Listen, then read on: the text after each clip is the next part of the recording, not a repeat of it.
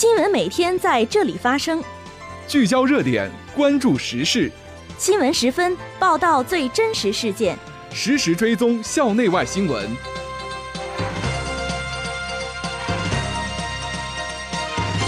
听众朋友，下午好，欢迎收听今天的新闻十分。今天是二零一九年五月二十二号，星期三，农历四月十八。今天夜间到明天白天，聊城地区天气晴。气温二十二度到三十六度。这次节目的主要内容有：我校在山东省爱心传递主题育人活动中喜获佳绩；菲律宾德拉萨大学代表团来访；习近平视察陆军步兵学院；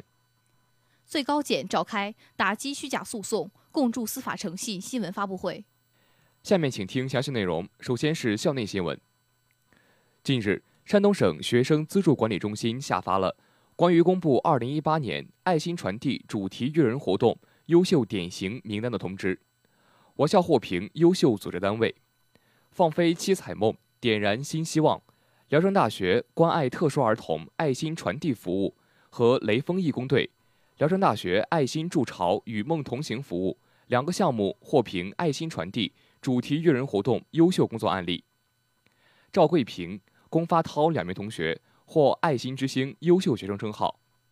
爱心传递主题育人活动启动以来，我校高度重视、积极组织、周密部署、广泛宣传动员，并在学生中深入挖掘典型事例，引起良好反响。我校将进一步学习借鉴其他高校的先进经验、创新工作理念，号召全体学生以“爱心之星”优秀学生典型为榜样，将爱心继续传递下去。充分展现资助育人成效。五月二十一号，菲律宾德拉萨大学前副校长奥斯卡·欧巴蒂斯塔一行到访我校，校党委常委、副校长胡海泉及相关单位负责人热情接待了客人。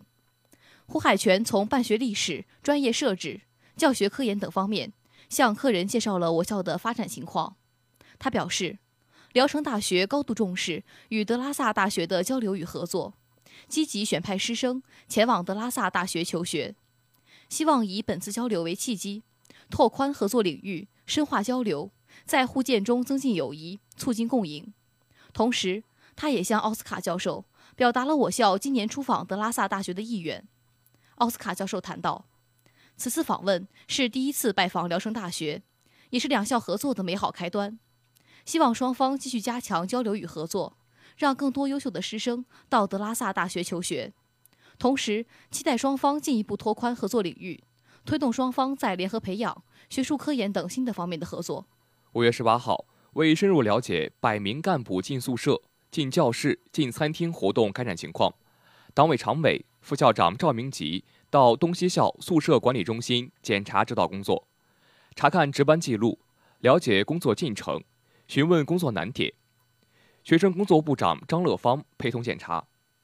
百名干部教师进宿舍活动是学校多年以来一直坚持的毕业季教育活动。学生毕业前一个月开始，各学院领导班子、学工干部、教师等深入毕业生宿舍，对毕业生开展教育管理和帮扶活动。赵明吉和值班老师亲切交流，要求把工作严格落实，了解学生需求，及时发现处置突发问题。为毕业生做好关键时期的服务工作，为全体学生营造良好的生活环境。他重点强调了学生宿舍的安全工作，特别是严禁电瓶进入宿舍充电的落实情况，查看了宿舍楼外充电桩使用情况，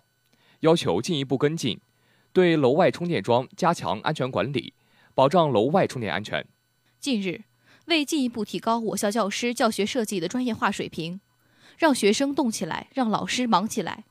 打造高阶性、创新性和有挑战度的金课。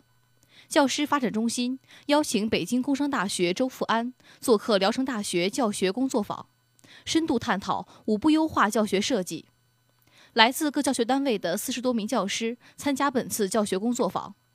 本次工作坊聚焦教学设计，主要围绕整体认知、有效教学设计、学习目标撰写和活动设计。从认知情感行为设计体验的教学策略，从认知心理学角度完善教学呈现，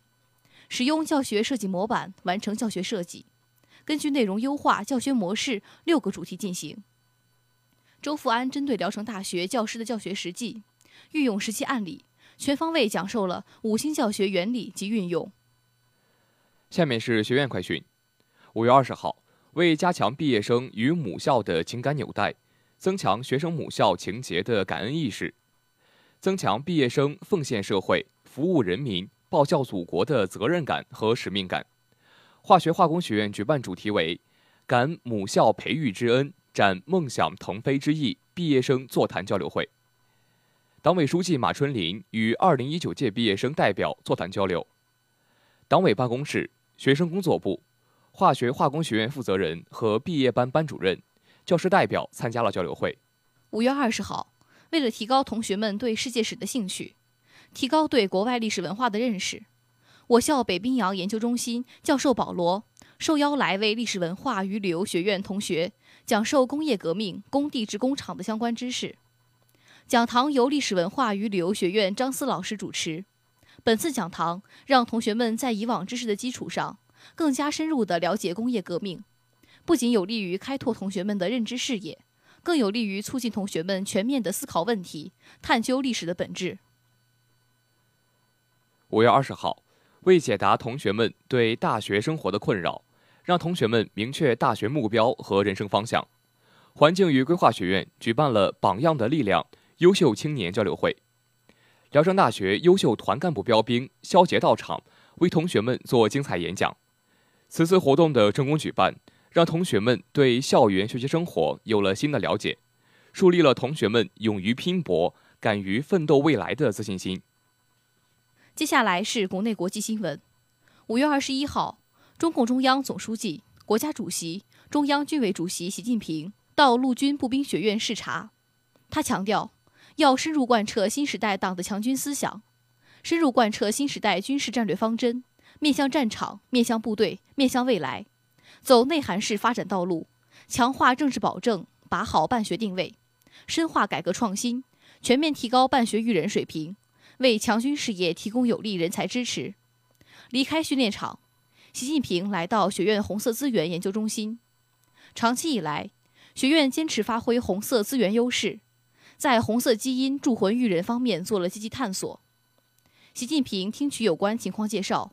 对学员做法给予肯定。他强调，要把红色资源运用好，把红色基因传承好，培养一茬茬、一代代合格的红军传人。五月二十二号，最高检召开打击虚假诉讼、共筑司法诚信新闻发布会，通报近年来检察机关加强虚假诉讼监督工作情况，发布最高检第十四批指导性案例，并回答记者提问。最高人民检察院第六检察厅厅长袁明指出，因民间借贷纠纷案件的事实简单，合同履行的路线短促，成诉的证据要求低。导致民间借贷纠纷成为虚假诉讼的重灾区。此外，对于机动车保险、医疗保险、企业财险等保险理赔类虚假诉讼案件，涉及虚假仲裁、虚假债权公证、虚假公示催告、虚假司法确认等领域的虚假诉讼案件，加大发现与查处力度。五月二十二号，中企承建的尼泊尔中部光缆骨干网项目。日前，在尼中部达丁县正式动工。尼泊尔总理奥利为项目奠基。中部光缆骨干网覆盖距离达五百五十公里，由中国通信服务国际有限公司承建，主要位于首都加德满都所在的尼泊尔第三省。奥利在动工典礼上致辞说：“这一项目将主要沿尼泊尔中部山区高速公路铺设光缆，是尼泊尔全境信息高速公路的一部分，将为尼泊尔的现代化做出积极贡献。”中国驻尼泊尔大使侯艳奇表示，中国企业发挥自身优势，在尼泊尔承建并完工多个项目，为推动当地通信基础设施建设做出了积极贡献。听众朋友，今天的新闻时分就为大家播送到这里，编辑翟梦欣，播音孙角、刘涛，感谢您的收听，下次节目再会。